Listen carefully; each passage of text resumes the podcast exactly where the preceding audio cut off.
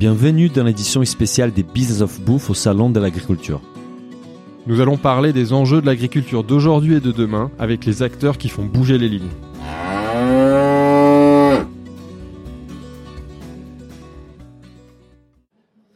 Bonjour, nous sommes aujourd'hui au Salon de l'Agriculture pour notre premier euh, épisode de- du spécial Salon de l'Agriculture. Et aujourd'hui, la thématique de, de ces premiers épisodes, ça sera l'agriculture urbaine.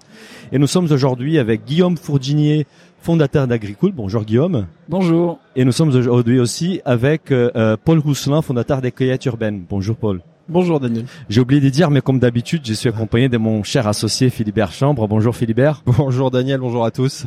Euh, pour démarrer, est-ce que Paul, tu pourrais te présenter rapidement et surtout présenter euh, Cueillette Urbaine Oui, alors moi je suis effectivement le président et cofondateur de Cueillette Urbaine. Cueillette Urbaine, on produit, enfin on conçoit, on développe et on exploite des projets d'agriculture urbaine, donc en milieu urbain, des fermes. euh, on est plutôt multitechnique et on s'associe avec des plutôt des supermarchés, des restaurateurs ou euh, des gens qui distribuent des fruits et légumes.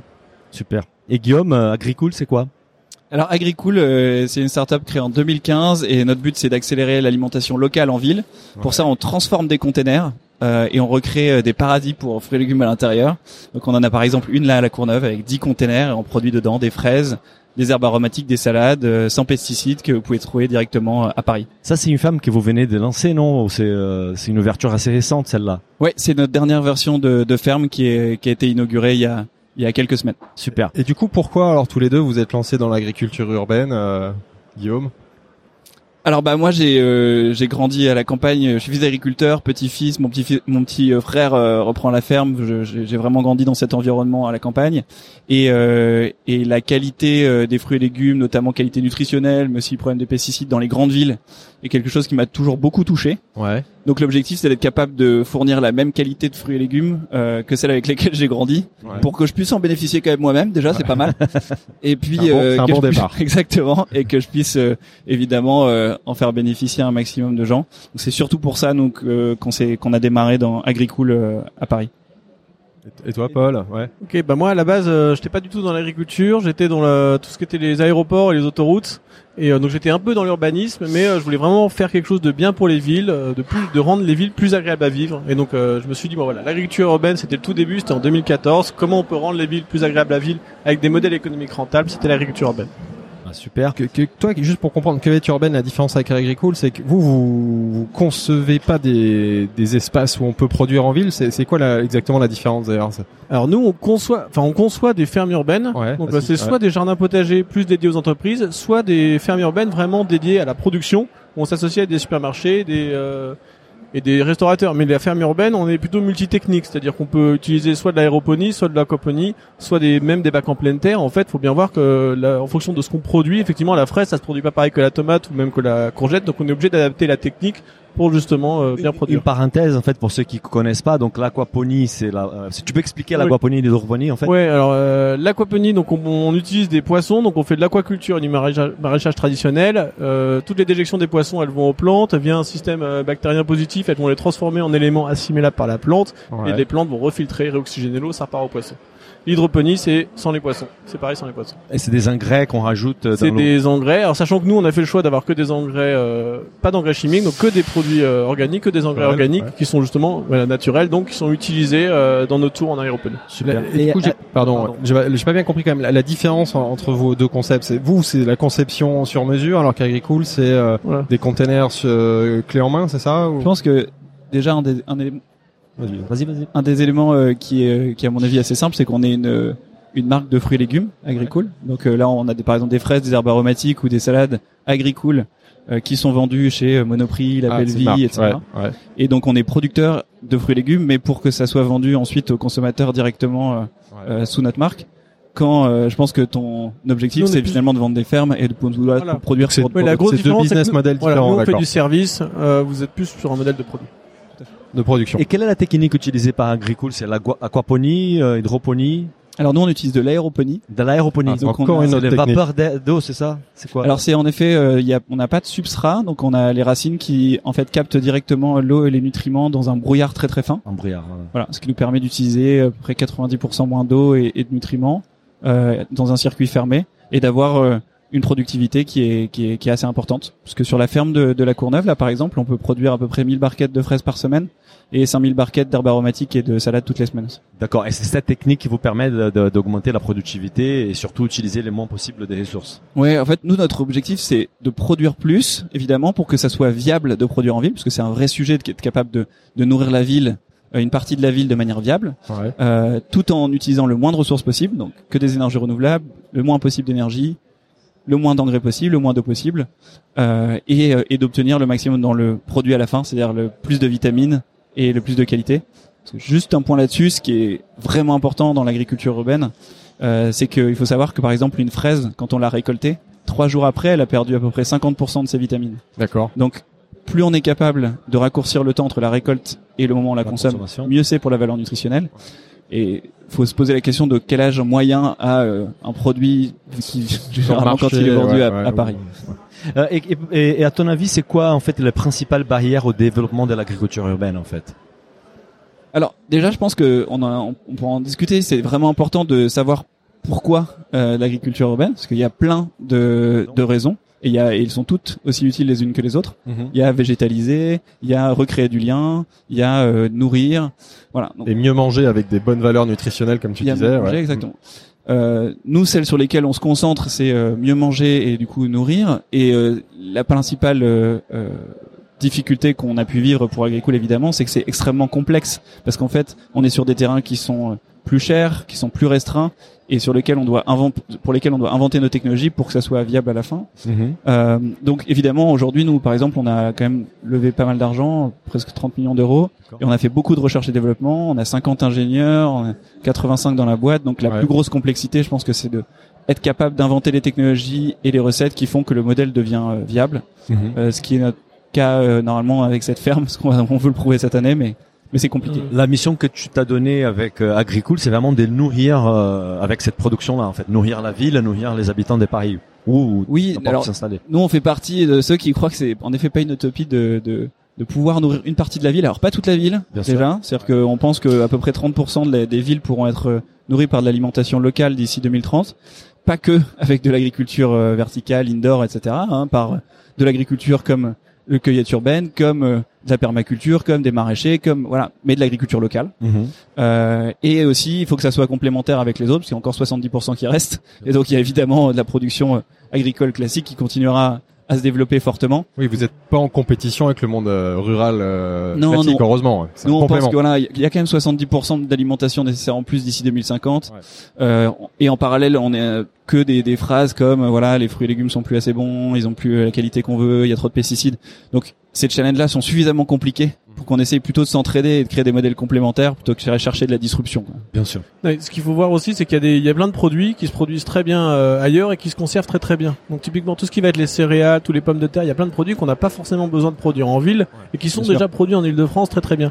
Par contre tous les produits frais, donc effectivement fruits rouges, euh, tous les légumes feuilles, qui et pas perdent, mal de qui fruits. perdent rapidement leur valeur, enfin voilà, les valeurs beaucoup. Là nutritionnelles. on a un gros intérêt à les produire en ville. Et c'est vrai que nous on a une vision, on aime bien avoir, voir l'agriculture urbaine comme une agriculture qui produit, qui dépollue la ville et qui crée du lien social. Ouais. Et quand on déploie un projet, on a toujours ces trois axes-là qui sont mis en avant, et on voit que les projets, ils sont rentables dans le temps et durables parce que justement il y a ces trois axes et il y en a aucun qui est mis de côté. D'accord. Et, et, et à- dans l'expérience qualité urbaine, quelles, quelles sont les principales barrières en fait pour les développements à ton avis? Alors, alors nous, enfin moi j'en vois deux. Euh, le premier, le premier c'est euh, la qualité du fruit et légumes euh, qui en sort. C'est qu'au final on est sur des techniques euh, très high tech, très nouvelles pour la plupart des gens. Donc c'est pour ça aussi qu'on est sur le salon. hein. C'est ça permet de démocratiser ça parce que bah c'est des ouais. Voilà, on a, on a du mal encore à faire comprendre aux gens que quand on fait de l'aéroponie ou de l'hydro, ben au final, euh, on arrive à avoir du goût et que les éléments qui sont absorbés par la plante, que ça soit en terre ou en liquide, enfin, on, on arrive toujours à les trouver. Moi, c'est une de mes grosses questions. Justement, si je prends une fraise agricole et une fraise, euh, voilà, issue d'agriculture paysanne sur la, la vraie terre dans une belle région, leur, au goût, je vais retrouver la même chose ou comme j'ai quelques a priori Ça sur le côté un peu chimique entre guillemets, pas chimique, parce que c'est pas de la chimie, mais le côté un peu science-fiction du de la culture hors sol, parce que c'est de la culture hors sol finalement. Ouais, alors Ouais. bah moi euh, je suis évidemment un fervent euh, défenseur agricole et je sais à quel Ouais. point euh, aujourd'hui nos barquettes c'est cool. Enfin là on a eu samedi euh, c'était c'était blindé sur le salon et tout le monde enfin c'était vraiment incroyable de voir tous les gens se convertir les uns derrière les autres en goûtant le produit. Euh, donc non vraiment on a la capacité d'avoir du du goût et beaucoup de goût Ouais. parce que vraiment ce qui est important c'est c'est vraiment de comprendre que la la notion de moyen elle est finalement presque moins importante que la notion de est-ce qu'on est capable d'avoir quelque chose qui a été cueilli à maturité, Ouais. avec une variété qui était conçue pour être bonne, qui était voilà, et, et le fruit on l'a emmené au bon endroit. Après, ça reste l'agriculture, ça reste de la science, c'est une Ouais, équation, photosynthèse qu'il faut amener le mieux possible, et c'est ça qui fait qu'à la fin, elle a du, elle a du goût et des nutriments. Elle a tous ses nutriments pour être bonne et en plus, comme tu dis, l'avantage c'est qu'on raccourcit le circuit entre la production et la consommation. On la consomme à maturité, donc en théorie, elles sont bien meilleures que la moyenne des fraises ou des, des Après, et légumes qu'on va trouver dans le circuit classique. après pour pour euh, compléter ça, je pense qu'il faut vachement avoir une, une démarche de sincérité aussi. Ouais. C'est ce qu'on dit. Moi, déjà, la première chose que je dis, c'est que si euh, tu peux trouver à côté de chez toi une fraise euh, bio euh, dans plein champ, etc., faut pas acheter les nôtres. Ça Ouais. Aucun intérêt. Ouais. On a créé Agricool pour que justement on puisse avoir une alimentation locale quand on n'en a pas accès, notamment dans les grandes villes. Mhm. Donc, si tu en as accès euh, autrement, euh, sur- Ouais. surtout pas. Ouais. Première chose. Et deuxième chose, c'est que cette année, euh, nous on on dit souvent que c'est l'année de la preuve pour Agricool, donc la preuve de la viabilité euh, du modèle et la preuve euh, aussi écologique et notamment valeur nutritionnelle en plus. Ouais. Donc on va le prouver, c'est-à-dire euh, publier euh, des, des- justement des analyses de, de, de nos produits et montrer à quel point bah, on est mieux sur certains, on est moins bon sur d'autres et il faut qu'on s'améliore. Ouais. Mais cette démarche de transparence et de sincérité, je pense qu'elle va être vraiment importante pour que toute le l'industrie, on va dire, euh, et même sur le goût de, de partager des retours de consommateurs, de- d'experts de, la gastronomie, des chefs qui viennent valider le fait que ah oui en effet une fraise agricole elle a- est aussi bonne qu'une fraise euh, euh, d'agriculture paysanne ou voilà ok d'accord. Bah, Ah, c'est un bon. Et euh, pour cueillette urbaine, vous cultivez quel type de, de fruits et légumes? Pareil, c'est donc tu disais des fruits fragiles, enfin des fruits fragiles, Ouais, beaucoup de fraises. fruits ouais. rouges. En fait, on fait euh, tomates, concombres, courgettes, euh, potirons, enfin toutes les courges. Et après, on fait tous les fruits rouges, tous les légumes feuilles et aromatiques. Et pourquoi ces choix C'est plus facile à, à, Bah, c'est que des produits. La grande distribution, ils appellent ça l'ultra frais. C'est que des Ouais. produits qui sont compliqués à acheminer en Très ville. puis, euh, Souvent dans les supermarchés, on les voit, ils sont brumisés même. Donc, euh, Et vous, votre modèle, c'est pas de vendre le produit fini, c'est de, de, de vendre. euh, On vend une ferme urbaine, ferme on peut l'exploiter. Ça nous arrive d'exploiter. hein. Les premiers projets, on est obligé de les exploiter pour montrer que ça marche. Ouais. Donc ça, vous distribuez les produits euh, finis avec votre marque euh, Cueillette Urbaine. c'est ça Alors Comme non, Agricole. Non, non, non, on Non. distribue pas avec notre marque. Euh, on a des projets, par exemple, on en a un à Tours là qui est en train d'ouvrir. On a juste vendu euh, l'installation de la ferme, et après il y a un exploitant qui est en place. Pareil sur Sainte-Périne euh, dans le 16e. Et par contre, on a un projet là avec Albert Marquez sur le- les cuisines du du chef Thierry Marx, où Ah là oui, vraiment ouais. on est euh, on est en lien et on exploite complètement son produit, et on distribue les fruits et légumes, Donc mais vous pas allez- sous notre marque. Vous, allez distribuez végé- à qui, pardon Ah, euh, Vous distribuez à Au l'école cuisinier, ou- ouais, à l'école, Ah à d'accord. l'école de Ok, cuisine. mais bon, ça, ça fait un, vrai circuit court en fait. Parce Mais par contre, c'est- on est en direct, on est vraiment sur le toit, il est Ouais, au c'est ça. deuxième étage. hein, ouais. Concrètement, c'est vous installer une ferme au-dessus, sur le toit de l'école des Thierry Marx, c'est ça. Et du coup, les, élèves et l'école va pouvoir utiliser, vont ils vont pouvoir racheter, utiliser les produits. c'est euh, génial. Là, rachète. Ouais, on a une boucle avec eux parce qu'ils nous disent euh, de quoi ils ont besoin. Nous, on, bon, on connaît un petit peu, donc on, on produit aussi pour eux. Et après, ils viennent, ils récupèrent tout en direct. Et, euh, Et là, par exemple, sur ces projets, c'est quoi la technique utilisée? C'est de la hydroponie, aquaponie, c'est euh, en fait, on a alors en fonction des produits qu'on veut faire, on on peut pas utiliser les mêmes techniques. D'accord. là, on a un petit peu d'aquaponie pour les aromatiques, on a de la tour pour le, pas mal de légumes feuilles. On va faire un peu de fraises aussi. Et après, on a du bac pour tout ce qui va être La- plutôt courge. Et, la euh, tour, c'est quoi? C'est de la une terre tour en, en fait. aéroponie. ouais, En aéroponie, euh, d'accord. Et, et, Mais- et sinon des bacs avec de la terre. Ouais, sinon voilà. des bacs de... Mais en fait, on développe pas nous-mêmes de techniques. Enfin, on n'a pas créé de pro- techniques, on n'a pas de produits. Par contre, on intègre beaucoup des techniques existantes. Ok, On pourrait super. peut-être intégrer un jour une technique d'agricoule. hein. ah oui. Pourquoi pas Voilà, c'est l'opportunité de On sent, on sent collaboration. qu'il y a des ponts entre vos deux activités, c'est clair. Euh, on, on voudrait savoir un peu votre avis sur l'avenir de l'agriculture urbaine. En fait, comment vous voyez la suite, euh, les prochaines étapes? En toute objectivité, messieurs. Euh, moi, j'y crois évidemment beaucoup. Et puis là, c'est incroyable parce que bon, nous, l'Agricola, c'est la première fois qu'on est sur le salon et on voit à quel point il y a une, enfin, c'est hyper intense hein, ce qui se passe sur le stand avec le, le, le monde qui passe. Donc, il y a vraiment un énorme engouement. En plus, vous êtes a- au milieu des producteurs, euh, Ouais. donc ça, c'est On intéressant. a fait le choix de se mettre au milieu de tous les producteurs parce que voilà, euh, aujourd'hui, on a envie de montrer que l'agriculture urbaine, c'est pas un truc euh, bobo. Euh, c'est vraiment une, une nouvelle réalité, euh, ouais. agriculture qui se développe et c'est pour ça qu'on pense que c'est important d'être là. Bien sûr. et donc on est d'en parler avec tout le monde. Euh, non, il y a un, y a un énorme, il y a un énorme futur. Il y a un énorme futur parce que toutes les dimensions euh, dont on parlait vont fonctionner. Donc euh, le côté nourrir va fonctionner, c'est plus une utopie. La valeur nutritionnelle, ça va être super. Ouais. Euh, le lien social, il y a des projets dans tous les sens qui sont incroyables, qui recréent justement le lien entre les toits et les personnes qui sont en dessous notamment, donc avec euh, des bureaux, des gens qui habitent, etc. Enfin, Mhm. c'est assez incroyable. Euh, donc ouais, moi j'ai beaucoup beaucoup d'espoir évidemment dans toutes les dimensions du futur de l'agriculture urbaine, avec de la complémentarité et pas d'opposition. Ouais. Oui, Paul, pareil. Paul, ouais, ouais. Je trouve qu'en plus, euh, fin d'année 2018, début 2019, c'est vraiment, on sent que les projets qui avaient des cycles très longs, ils commencent à se raccourcir. On a des projets qui sortent. On a, on- c'est beau, c'est beaucoup. Enfin, les gens maintenant ne regardent plus quand on dit qu'on fait de l'agriculture urbaine. euh, socialement, ça passe, passe beaucoup mieux déjà. Ouais, c'est moins de la science-fiction, ouais.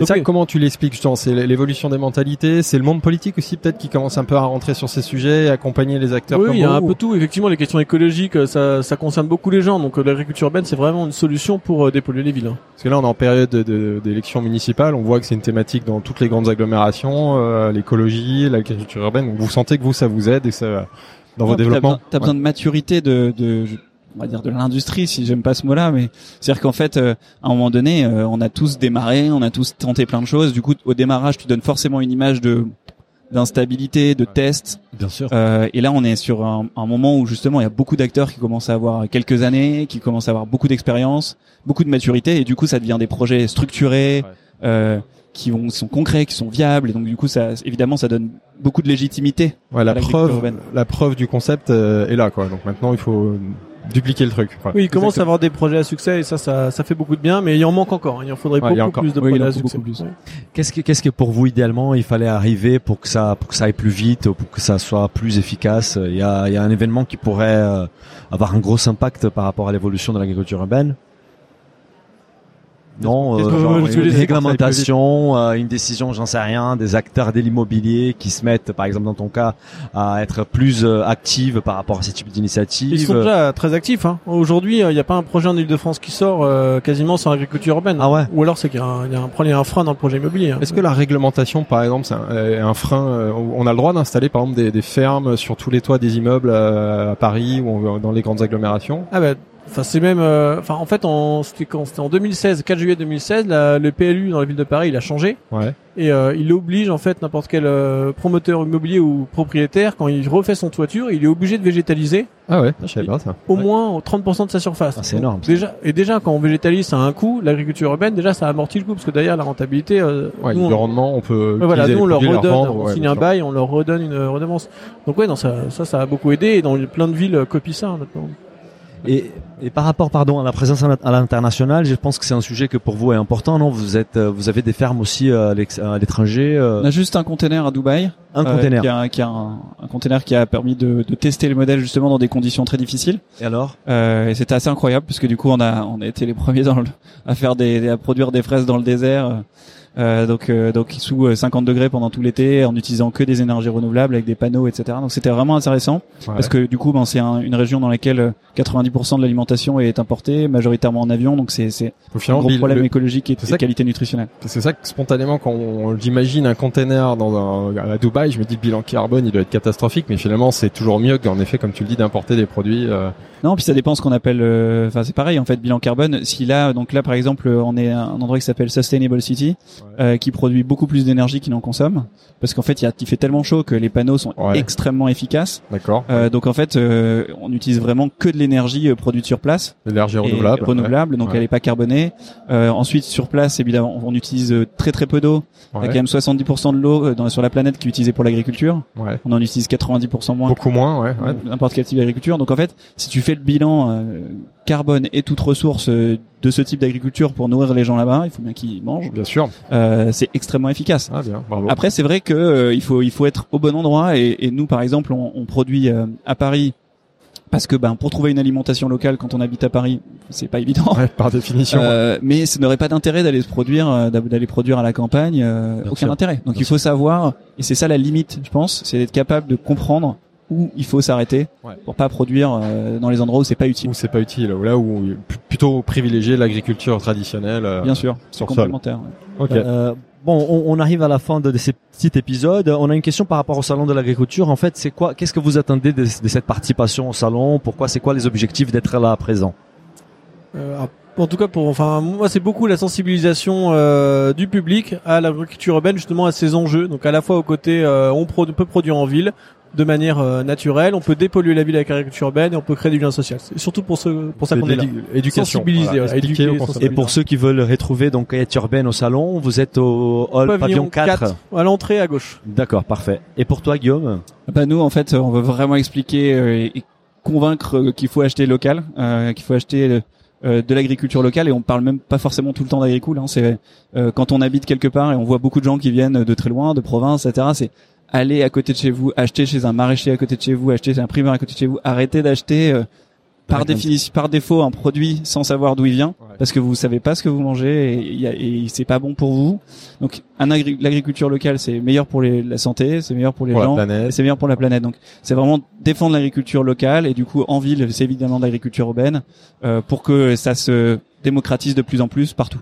Sympa. Et si on veut euh, retrouver euh, Agricool au salon, au salon de l'agriculture, vous êtes au pavillon 2, c'est ça? Exactement. 2F. 2F. Parfait. Super. Est-ce que vous avez, ça c'est une question rituelle maintenant dans ce petit épisode, est-ce que vous avez des bons plans à partager au salon de l'agriculture? Voilà, Si vous avez eu le initiative qui vous a attiré l'attention. Si vous avez eu le temps de sortir ouais. de vos stands respectifs. hein. On peut aller goûter du vin euh, stand IGP à côté. Ah, voilà, c'est un ça, IGP ça, ça. pour ceux qui souhaitent euh, un petit verre. Et toi, Pour Paul, il y a des bien. choses Euh, qui t'ont euh, Bah, attiré vous l'attention? si vous voulez aimer les abricots, juste en face de notre stand, il y a la Drôme, qui a de Ouais. très bons abricots. Et la Ah, ça, c'est super. Ça, c'est ouais. un super bon plan. Bah, allez, merci beaucoup, messieurs, et, et- et à très vite. À très Merci vite. beaucoup. Au Merci. revoir, merci. Si le podcast vous a plu, n'hésitez pas à le noter 5 étoiles sur votre appli et surtout partagez notre podcast autour de vous. Nous vous invitons également à vous inscrire à notre newsletter pour essayer voir les prochains épisodes. Pour cela, rendez-vous sur le site businessofbooth.com. À, À très bientôt.